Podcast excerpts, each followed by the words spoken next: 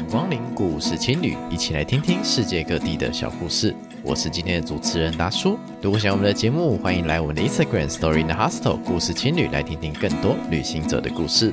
也可以来我们的 Instagram 上面留言跟我们互动哦。今天我们来聊聊比较特别的话题，我们来聊聊普利兹新闻摄影奖。很久没有单口跟听众朋友们聊聊天了，不知道大家最近还好不好？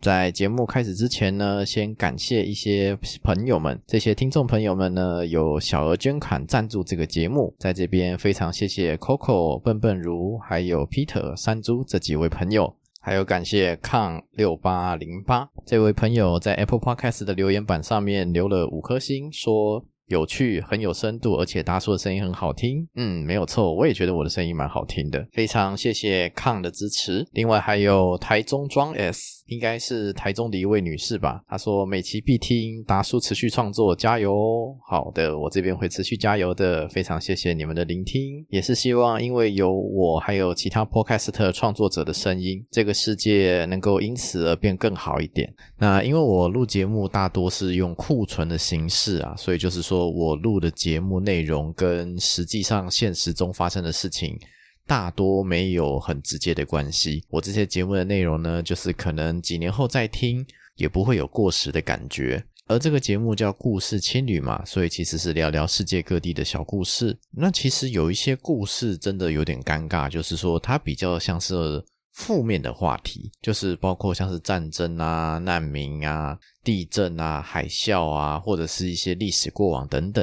其实这些东西呢，它本身也是世界的一个部分，但是它一来很难用一个人生经历去包装这个故事，二来是听众朋友们可能听完这些故事之后，对这个世界充满了负面的想象，这是我做这个节目比较不希望呈现出的感觉，所以我一直在想说要用什么方式去讲这些曾经发生过的故事。刚好最近华山在展普利兹新闻摄影奖展，也刚好是普利兹奖八十周年庆，透过摄影师的照片们，我们可以知道每一个时期曾经发生过哪些故事。这些摄影作品呢，其实都是那个时代的缩影。照片和摄影有一个可以凝结时间的力量，这些摄影师们见证了这些历史，我们后人也透过这些照片回顾当时曾经发生的故事。这些照片可能会让人有各种喜怒哀乐的情绪，不见得是好的。但这些照片之所以会被选入历史之中，相对应的都有它背后的故事还有价值，而且这些价值呢，可能包括人性的光辉，可能需要我们反省的事件。那这个摄影展，其实我应该是第二次参。与吧。每次看到普利兹奖的摄影展的时候，我都会有很多的感触。那我就趁机这边单口录一集，讲讲我参加这个摄影展会想到、会看到，甚至会在脑袋中整理出来的一些想法。透过这些照片，我们来一段特别的旅行，见识一下人类近八十年来曾经发生过的一些历史，或是各种大小事件。那希望大家会喜欢这样子的呈现方式。那在开始之前呢，还是简单介绍一下普利兹奖是什么东西。那居然要讲普利兹奖，自然要讲到普利兹是谁嘛？普利兹的全名是约瑟夫·普利兹，出生于匈牙利，就父母亲分别是犹太人跟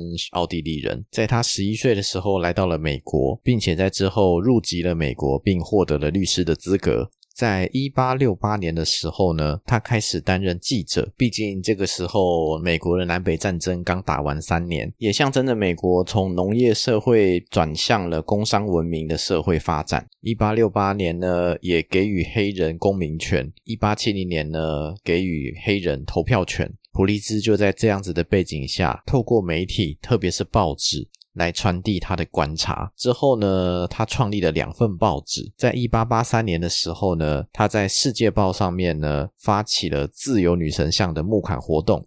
因为当时就是法国，他要送自由女神像来到美国，但自由女神像找不到地方放，他需要找到一个座。普利兹在自己的报纸上面呢，为了自由女神像的基座而募款，后来也成功募到了款项，让自由女神像运到了纽约，被安放到募款而来的基座上面，变成我们现在所看到的自由女神像。在一九一一年，也就是世界大战刚开打的那一年，普利兹与世长辞，后人。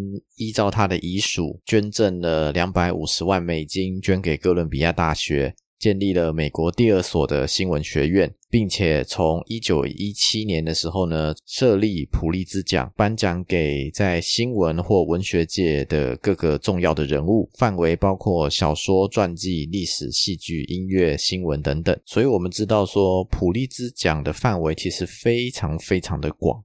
光是新闻类的奖项呢，就有二十几种，像公共服务奖啊、突发新闻啊，或者是报道、评论、批评、社论，甚至就连广播节目或 podcast 都有音频报道奖等等。而我们今天要讲的叫做摄影奖，它是普利兹给新闻业每年颁发的奖项。这个奖项是在一九四二年成立的，之后又被细分为两个奖项，一个。翻译叫做专题摄影奖，另外一个叫做现场新闻摄影奖。这个现场新闻摄影奖呢，后来又被翻译改成叫突发新闻摄影奖，讲的可能是当下摄影师突然拍到的某一个意外。其实意外有非常非常多种类型。我自己最感动的一张照片是看着一个工人呢，绑在一个链条上面，人跟链条呢伸到河中间，工人把手伸出去，想要救河里面的妇人。人这张照片震撼感非常的强，可以感受到水流的湍急，还有紧急的情况。还有其他像是坠楼或者是火灾的一些照片，但其实以历史的角度来看的话，这些就只能算是历史中曾经发生的小事件，对于后世的影响是相对有限的。所以说，像这种突发新闻的摄影奖项呢，可能不会是我们这个集节目会主要谈的内容。那我们主要聊的这些照片呢，是在历史上。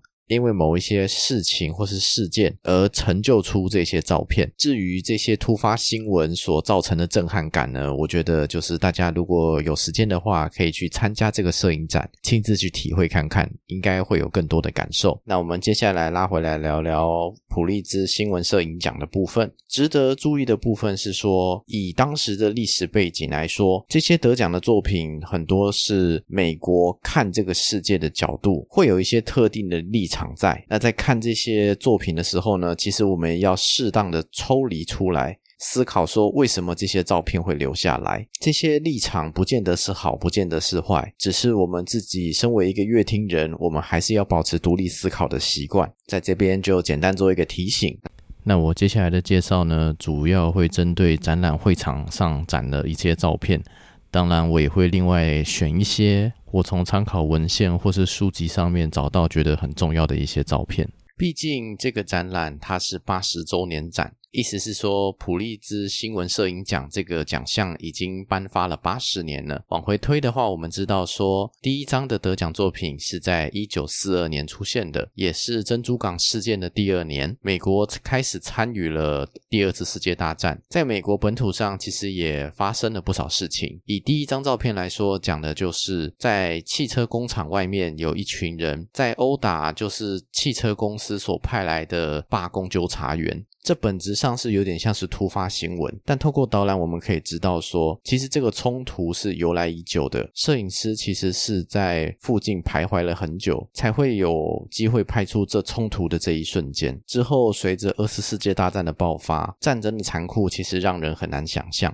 美国也趁着战争的发展，将自己的影响力扩散到全世界。其实是不论什么时代，只要发动战争，都不会有赢家，而承受最多痛苦的，其实是在地的人民。很多摄影作品透过直接或间接的方式，证明了战争的残酷。当然也有温暖的一些照片，像是士兵们坐着火车回到故乡，与家人拥抱的瞬间。而影响第二次世界大战最重要的一张照片，应该就是在硫磺岛升旗，六名士兵要将美国的国旗插上硫磺岛的一个山丘之上，将旗杆扶正的这一瞬间被摄影师捕捉下来。这张照片鼓舞了战争的士气，同时也影响了第二次世界大战的发展，许多。的资金还有人力投入了第二次世界大战，加速了大战的结束。这张照片后续的影响，可以看两部电影，是在二零零六年上映的《来自硫磺岛的信》，还有《硫磺岛的英雄们》。这两部电影一边是拍美方的故事，一边是拍日方的故事。可以透过这两部电影来理解当时在硫磺岛上面可能发生了哪些事情。二次世界大战结束之后呢，美国的经济快速的发展，大量的消费和娱乐进入了人们的视野。同时，贝比鲁斯这个全垒打王呢，也在球场上留下了自己穿着三号球衣的最后的背影。然而，二次世界大战的影响其实并没有结束，韩战接着爆发了。在二次世界大战之前呢，我们现在所知道韩国这片土地基本上是由日本人所殖民的。但是二次世界大战打完之后呢，这个地方变得是他们要独立出来，变成自己的国家。但是到底是哪一个政治体制能够被国际上所承认，这就变成是一个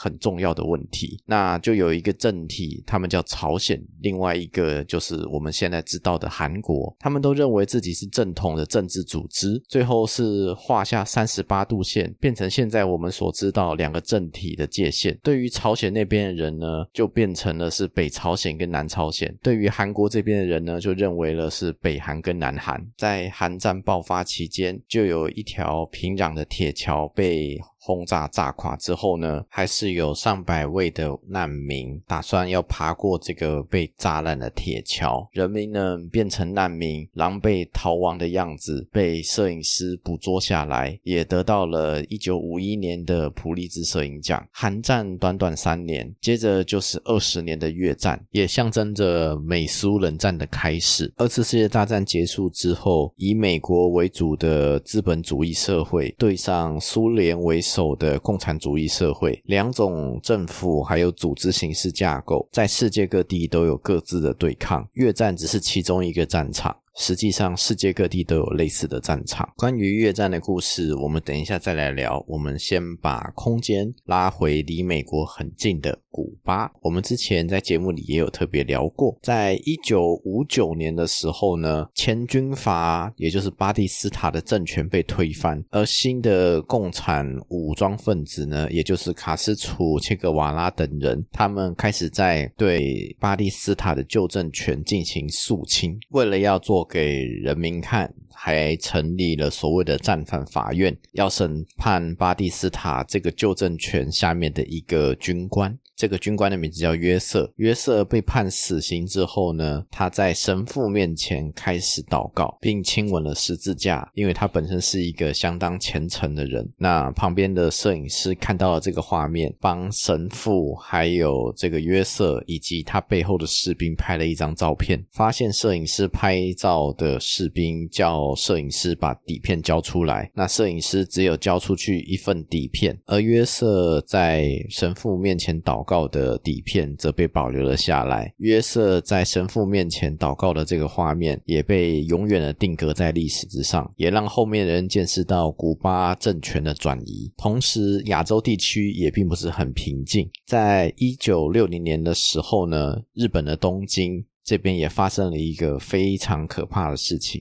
当时日本社会党的首领，汉字是前早稻次郎。他是一个比较轻中的政客，主要在二次世界大战之后呢，就是在修复日本和中国的邦交关系，在中国很有人气，但是也有不少人认为他是一个。政治上的绊脚石。一九六零年的时候呢，在举行新内阁的辩论会，三大党的党主席都聚集在一起，台下有三千多名的民众。然后浅沼稻次郎刚上台要进行辩论的时候呢，就突然有一个年轻人手上拿着长刀，然后直接往前早的胸口刺过去。等所有干员反应过来的时候呢，前早已经被刺了第二刀了。经过调查。这个刺杀的人呢，他是一个极端的右翼分子。入狱不久之后呢，这个刺杀的人也自杀了。他对于刺杀前早这件事情完全没有悔意。而党主席被刺杀的这一瞬间，也被拍照记录了下来，成为普利兹奖的得奖作品之一。而近期也发生了日本安倍晋三被枪杀的新闻。个人是觉得，不论这些政治人物做的事情是好事或坏事，只要有在和平友好上做出贡献的人失去生命，都是值得被铭记的。一九六三年，古巴导弹危机之后的一年，柏林围墙建立之后两年，美国很知名的总统约翰甘乃迪在众目睽睽之下被枪杀。警方后来有在附近的建筑物里面。面抓到嫌疑犯，在甘乃迪总统被刺杀的第二天，这个嫌疑犯他正要被移出警局，没想到这个嫌疑犯被另外一个人给枪杀了，说是要给甘乃迪报仇，整件事情就变得更加的复杂。而嫌疑犯被枪杀的瞬间，也被在警察局旁边蹲点的摄影师给拍到。从中我们也可以知道，在美国枪支暴力的问题其实非常的严重。甚至有所谓的美国步枪协会，他们是美国最大的单一利益团体，掌握了大概五百万人民的选票。是可以左右美国政局的方向，所以在美国枪支的问题是真的很难被解决的。普利兹奖也有不少照片跟枪支的滥用是有关的，比较小的像是绑架小孩，比较严重的可能是刺杀雷根总统等等。接下来则是越战越打越激烈的几年，有摄影师拍下一家人为了要逃难，在宽吉的河流里面努力的挣扎，也有摄影师。拍下了在战争的过程中伤兵互相扶持的过程，透过这些故事。透过这些照片，我们可以知道说，战争的本质是非常的残酷的。任何可贵的生命在战争面前都会显得一文不值，可以很轻松的夺取上千甚至上万人的生命。而追求和平，则是我们人类生存在这个地球、生存在这个社会上一个非常重要的责任。一九六零年代，同时也是美国种族隔离政策持续发酵的年代。尽管南北战争结束了快要一百年，尽管在法律上黑人跟白人基本上应该要是平等的，但实际上却是另外用一种歧视的方式得到平等，就是所谓的隔离政策。就像说公车会分成白人坐的跟黑人坐的，就像说学校和社会的资源都会被分成白人用的跟黑人用的。这边要讲一个叫詹姆斯·雷迪尼的故事。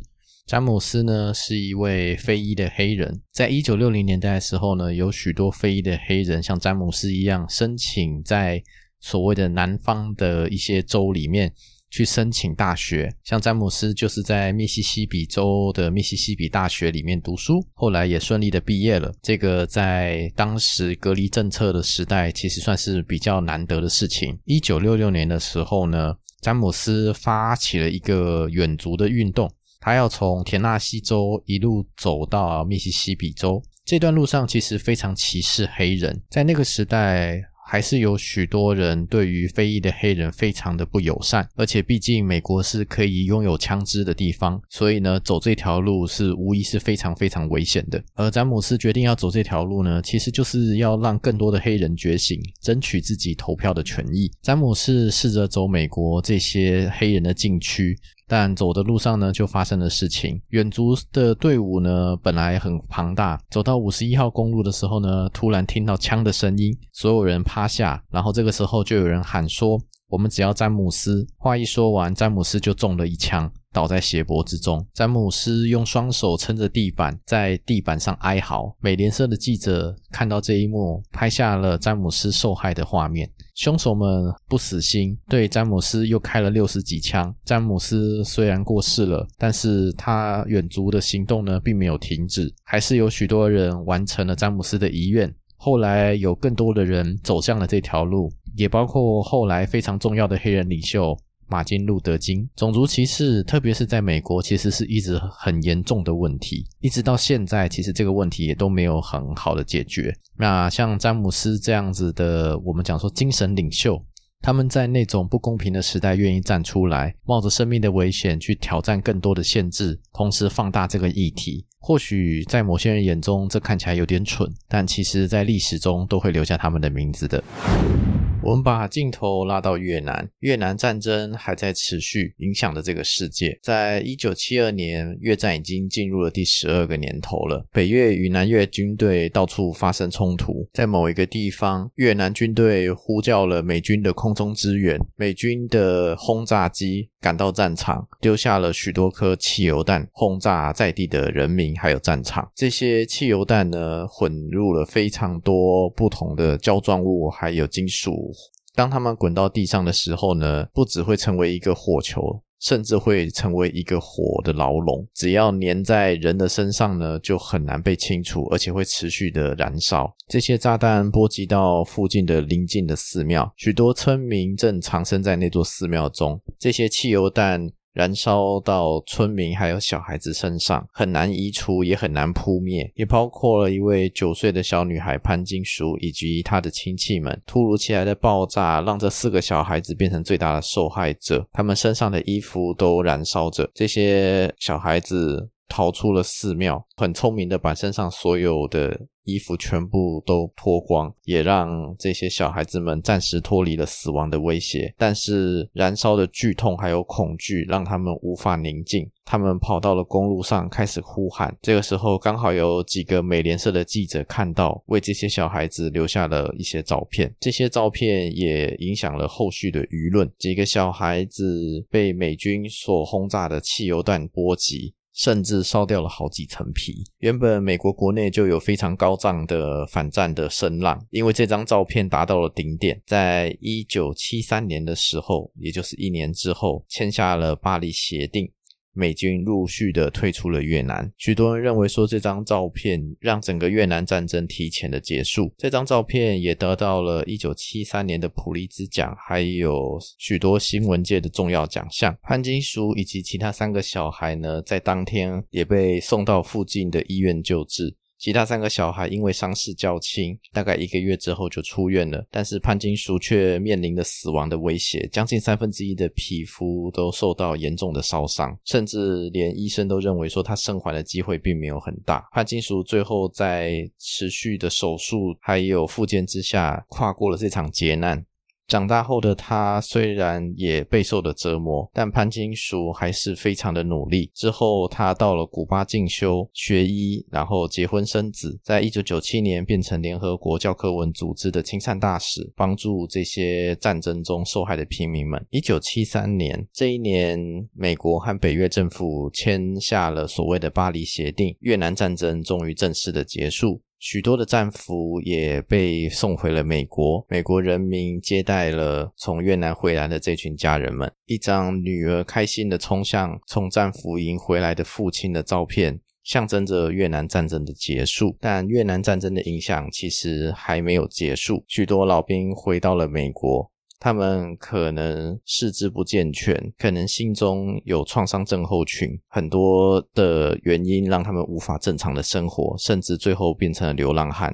一张老兵看着军人节游行的照片，得到了一九七六年的普利兹奖，而这时主题也慢慢的拉回了美国的国内，黑人权益的问题仍然没有解决。在一九七六年这一年呢，一位穿着西装的黑人正在前往波士顿的市政厅，打算参加会议，被一群白人学生攻击。这群白人学生呢，正在市政厅的门口抗议校车接送那些非本区的黑人学生。当他们看到这一位穿着西装的黑人的时候呢，拿起美国的信条旗戳向他。美国的国旗居然被拿来攻击黑人，原本象征团结、平等、自由的信条旗变成了暴力的工具。显然，种族问题仍然很难解决。美国之外也有其他的议题。当时的罗迪西亚，也就是今天的辛巴威，它是位在非洲的南部，在十九世纪末是英国的殖民地之一。大部分的政权呢，掌握在白人身上。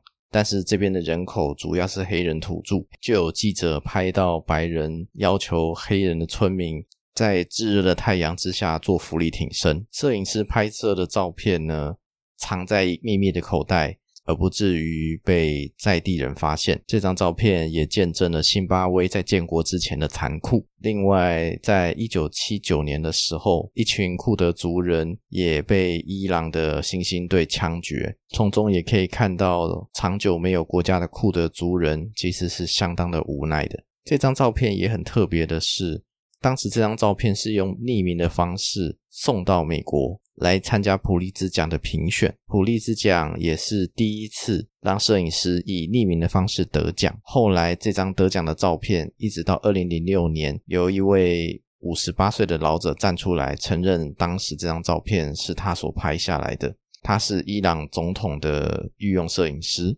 如果不是一位美国记者花了五年内追踪他，他恐怕会选择将这个秘密带进坟墓。不论如何，他的勇气让大家知道了一个世界上的真相。一九八零年代是许多非洲国家独立还有动荡的时代。在一九八零年，一张乌干达的照片影响了许多人对非洲的印象。摄影师当时在跟在地的神父聊天，神父拉来一个带着小孩的女人，将那个小孩黝黑又干瘪的小手放到自己的手下做对比。神父白色皮肤却很健康的手，对比上一个非常干枯的黑色手掌，这一个对比。让摄影师受到极大的震撼，便拍下了这张照片。单纯的黑白光影对比，诉说着非洲大陆的人民们长期因为缺水还有营养不良。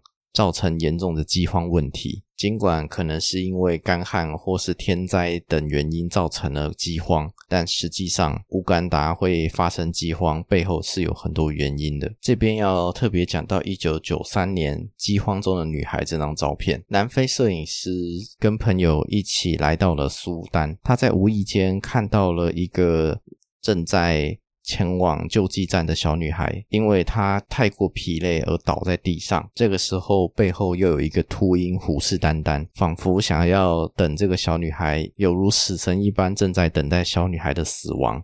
摄影师虽然想要救助这个小女孩，但身为一个摄影记者，又必须将自己变成一个旁观者。于是他忍痛按下了快门，他赶走了秃鹰，小女孩又晃晃悠悠地爬向救济站，摄影师也手足无措地放声大哭。这张照片被《纽约时报》刊登之后呢，引起了轰动，后来又得到了普利兹摄影奖。但对于这位摄影师来说，这些奖项已经没有意义。因为大多数人看到这张照片之后，开始指责他说：“为什么不在第一时间救助小女孩，而在旁边拍照？”在巨大的舆论压力之下，得奖后三个月，这位摄影师也在汽车内自杀了。当时只有三十三岁，也让这张照片背后又多了一层阴影。一九九八年，一辆载着三吨炸药的卡车冲进了美国驻肯亚大使馆，爆炸的一瞬间造成了两百一十三人死亡，四千多人受伤，半栋美国大使馆炸成废墟，十个街区内的房屋都有不同程度的受损，现场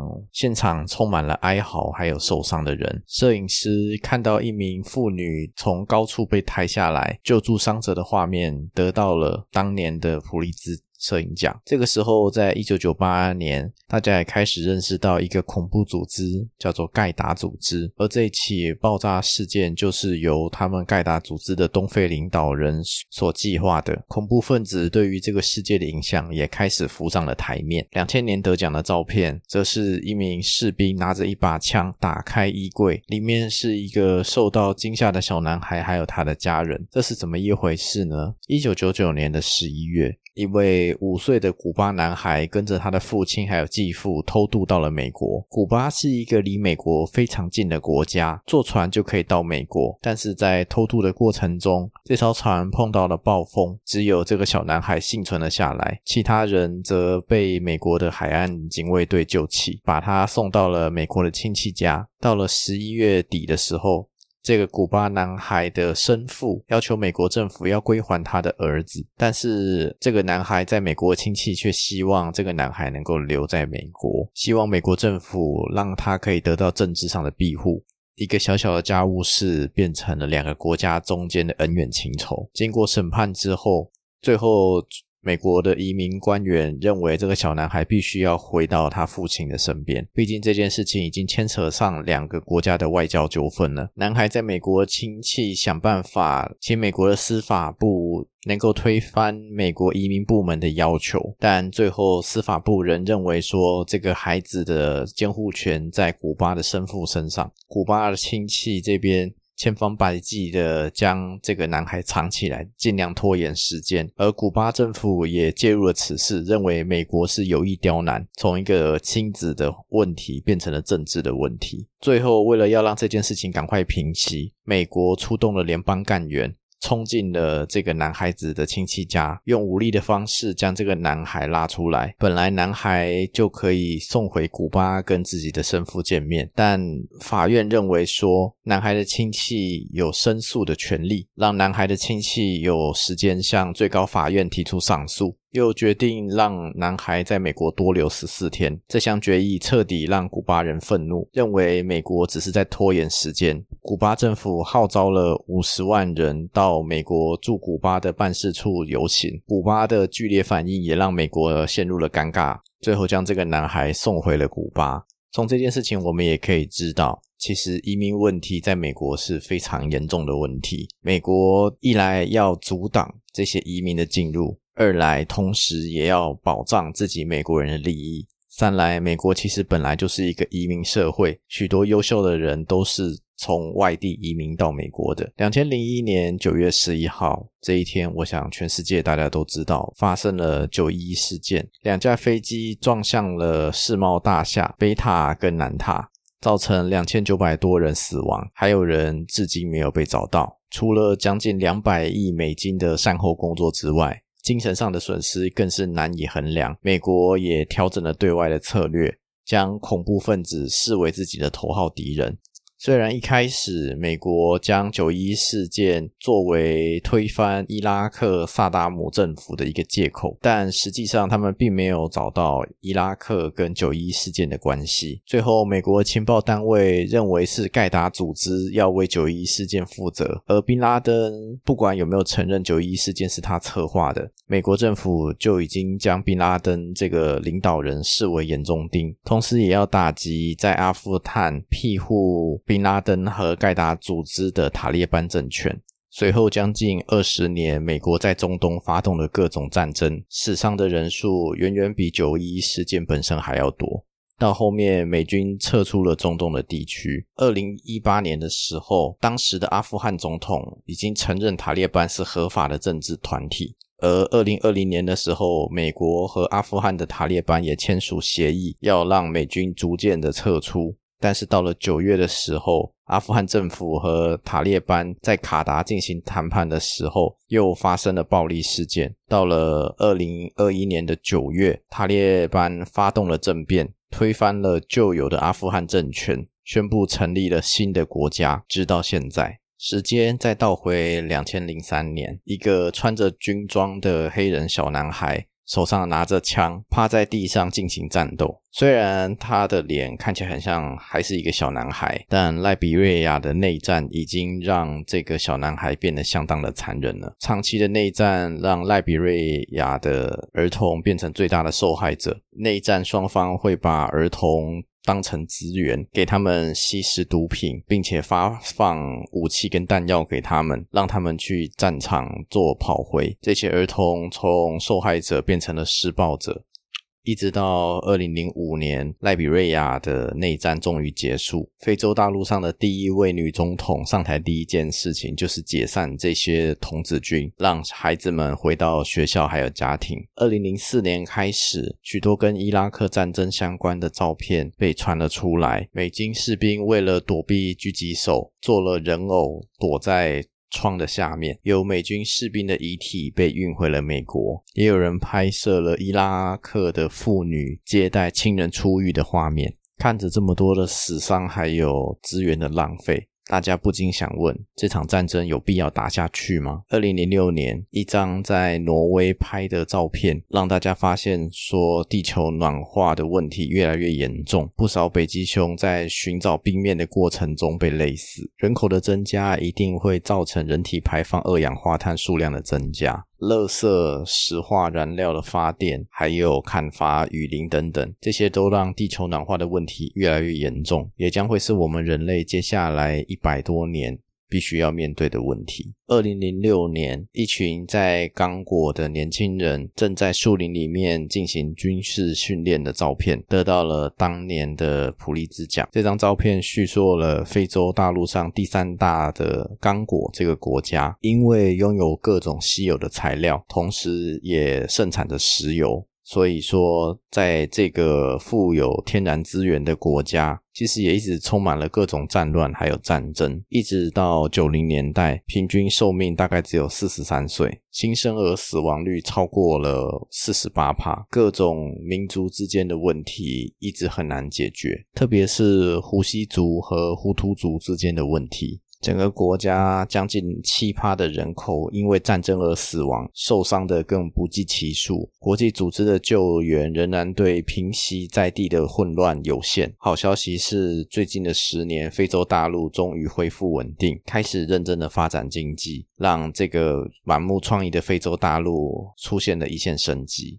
同样，二零零六年这个时候，一个住在阿拉伯地区的妇女，隔着警察的震爆盾牌，以一人之力想要抵抗以色列的部队。其实，犹太人回到了耶路撒冷，回到了以色列这块土地上面，原本住在这个土地上的巴勒斯坦人自然非常不开心。这些人大多是阿拉伯人，还有穆斯林。二战之后，美国跟英国支持以色列独立，而现在以色列因为强大的经济还有武力，正在不断的影响巴勒斯坦人的生活。而这个问题，就算到现在，其实也没有办法解决。毕竟，这已经是两个民族还有两个宗教之间的问题了。二零二一年，在中美洲的海岛国家海地这边发生了大地震，重要的。城市的太子港被严重的毁坏，摄影师拍下了两个小孩子被夹在建筑物的残骸下面，一个小孩被建筑物的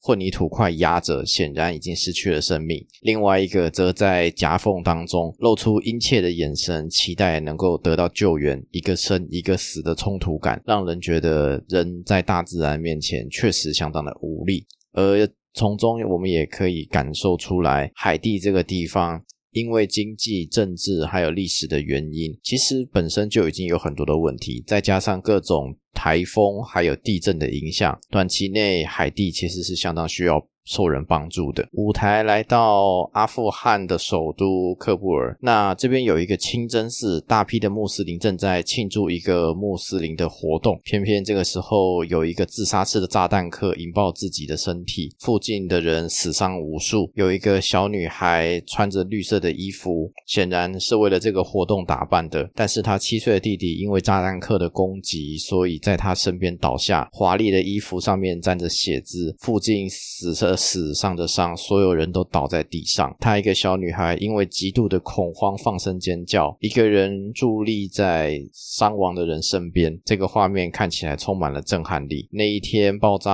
案总共有七十个人罹难。摄影师说：“我知道，我必须记录这个小女孩的行动，不论她接下来做什么，人们都将永远记得这个鲤鱼小女孩。”时间再跨到二零一六年，已经非常接近最近的时间了。二零一一六年的地中海，有一艘难民船正在烈日之下，红色的太阳、灰黑色的天空，以及大海中间一艘黑黑的难民船，显着在船上的人们苍白无力。面对叙利亚的政局不稳定，难民们会坐着橡皮艇，想办法离开这个国家，并想办法跑到欧洲地区碰碰运气。二零一七年，又有一批难民的照片得到了普利兹摄影奖，而这个照片的主角们则是来自缅甸的罗兴亚人。罗兴亚人是一群住在缅甸这个佛教国家的一群穆斯林，他们其实比较靠近附近的孟加拉地区。那孟加拉地区其实也比较多的穆斯林。以宗教的比例来说，虽然罗兴亚人这一边比较接近穆斯林，但是他们的生活范围还是被划在缅甸这个国境之内。受到迫害的罗兴亚人们就开始逃向孟加拉。然而，在基础设施都不太完善的状态下，其实逃亡的过程中，不少罗兴亚人也失去了生命。二零二一年，我们知道的香港抗争运动，警察的盾牌镇压着一个在不断抵抗的女士。香港人有他政治的主张，但显然现在的中国政府还没有办法回应香港人的期待，才会出动警察控制这些人民们。普利兹奖也留下了这些照片，为这场社会运动留下记录。二零二一年。大家知道的新冠疫情影响了大家的生活。这次的摄影展也拍下了许多跟新冠疫情相关的画面。摄影师拍下了因为疫情而没有办法接近的人们，隔着保鲜膜亲吻。也有人因为新冠疫情离开人世，由各形各色人负责处理这些人的遗体。这些都是人类重要的历史记录。人们也将永远记得新冠疫情对我们的影响。我相信大家看完这个展览的感觉，其实应该会比较沉重一点。但我觉得，就是透过这些记录，我们才可以面对真实的世界。这些照片凝结了历史，凝结了当下的细节，以及每一个被拍摄者的情绪。种族问题、经济问题、气候变迁、战争，还有疫情等等，这些故事也都是人类历史中的一部分。看到这些照片之后，我相信大家更能够珍惜我们所拥有的一切。那今天透过简单的介绍，希望大家更能够认识普利兹摄影奖。同时，未来有相关的展览呢，大家有机会的话也可以去看看。透过过去的相片，还有别人的眼睛，来看看世界上更多不一样的地方。最后送一句话给大家：人生在世，并不是为了承受更多的不幸还有伤痛。